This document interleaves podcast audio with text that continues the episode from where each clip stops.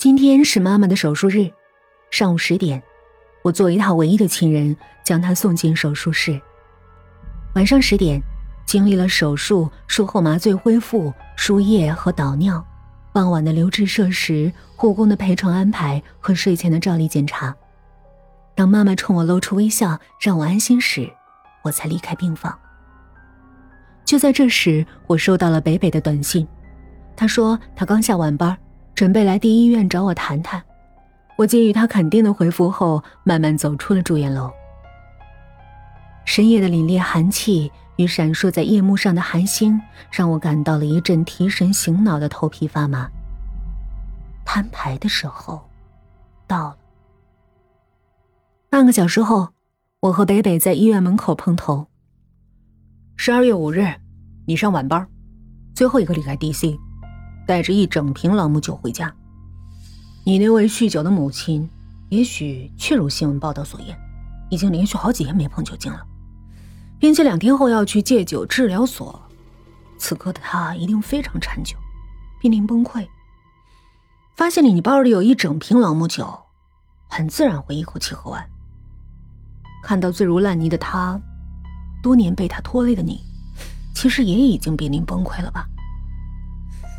一想到你架着你母亲，让她栽葱似的倒进你的泡澡水里，我就觉得，对于一个女的来说，你还挺有劲儿的。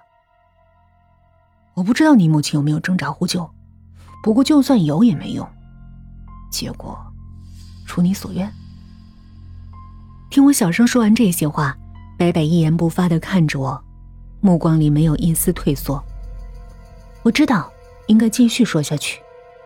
你还记得六号早晨我躺在 DC 操作间的地板上那件事吗？因为前天晚上我得知我妈得了乳腺癌，我很难受。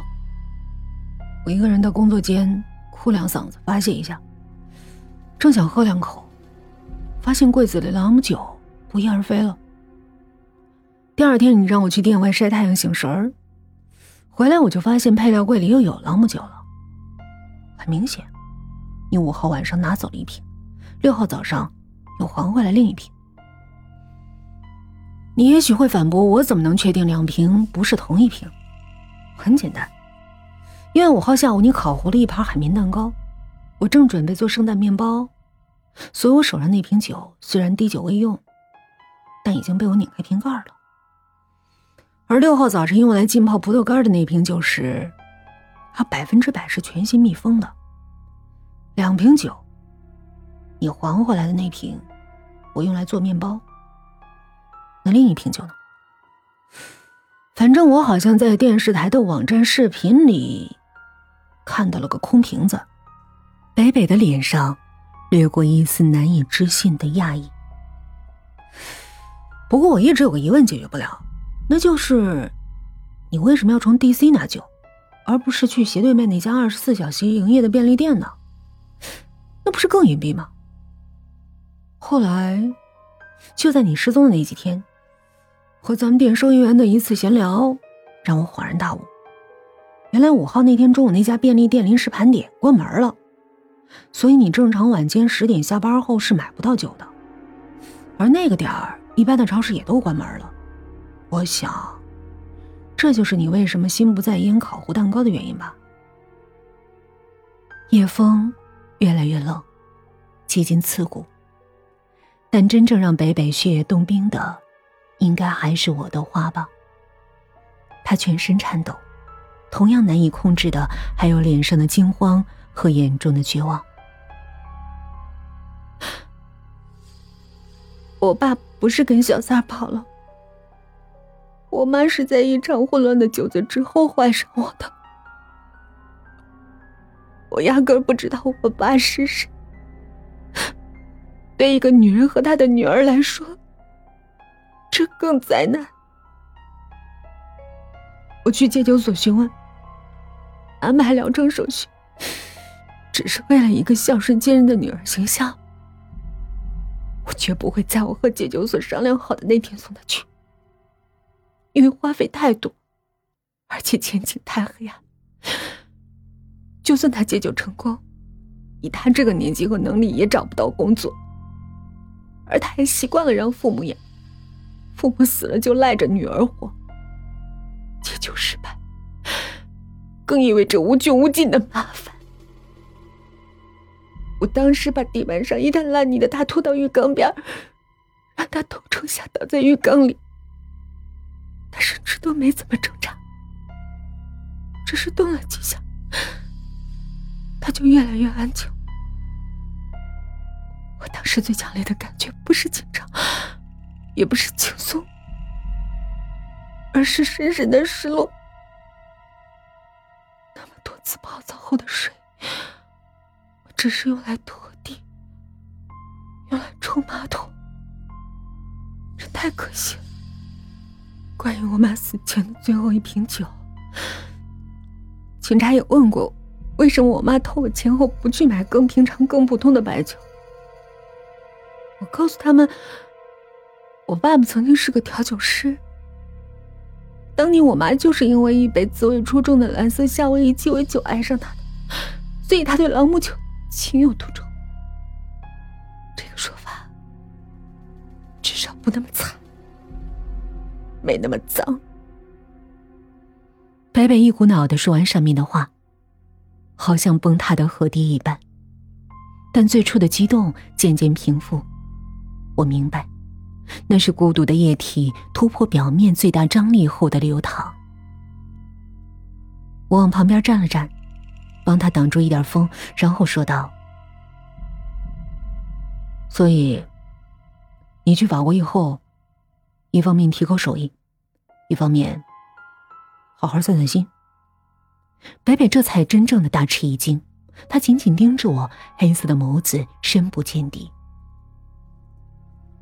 我从父亲的车祸说起，母亲终日站着烘焙而粗硬酸胀的小腿，我吃到要吐的马德琳贝芬小蛋糕，姨妈大耳垂上的金耳环，表弟带着同学白吃白喝，妈妈的糕点配方被迫共享。技术指导的苍白含金量，一直说到妈妈的手术。从法国进修回来，我希望和你一起为新生活而努力。我看着北北，朝他伸出右手。北北明白我的意思。我要把姨妈从妈妈那里拿走的夺回来，算上妈妈流逝的时间和健康，我的夺取甚至要加倍。他迟疑着，慢慢伸出自己的右手，但忽然停住，看着我，微微挑衅的笑道：“如果选择你表弟，岂不是马上就可以开始新生活了吗？”我一把攥住他的右手。那不是性生活，贪婪比放纵更可怕。所以，我姨妈比你母亲更难对付，而和一个傻瓜在一起。那可是比独处更孤单、更难受。北北眼中的戏谑挑衅立刻消失，他冲我缓慢有力的点了点头。我攥着他的右手，将他拽入怀中，在他耳边低语：“我们不仅可以携手相伴，走上新生活的道路，而且我还能给你一个好妈妈。那可是一个对儿女只会一心付出。”却从不索取的妈妈，在医院这个集合男女老少汇聚生死病痛的地方，北北给予的回应是紧紧的抱着我，仿佛溺水之人抓浮板一般，使尽全身的力气。北北去法国半个月后，表弟兴奋无比的告诉我，他的死缠烂打终于有效了，他同意自己前往巴黎去陪他。这个傻瓜不知道，专属他的苦蛋糕已经开始制作了。当然，就像众人眼中我那位充满姐妹情深、大方照顾姐姐的外甥的姨妈，就像众人眼中吃苦耐劳、忍受花心父亲照顾酗酒母亲的北北，就像众人眼中深深暗恋搭档、默默为他付出的我，属于表弟。并将殃及姨母的苦蛋糕，只有他们独自品尝滋味。在众人眼中，将来发生的事情还是充满了真善美的味道，就像细腻丰腴的樱桃布丁醇厚柔润的布朗尼蛋糕，回味奇妙的覆盆子豆沙冰皮月饼，甚至还会是一出感人肺腑的催泪事件，如同自动捐献人体器官的为大海。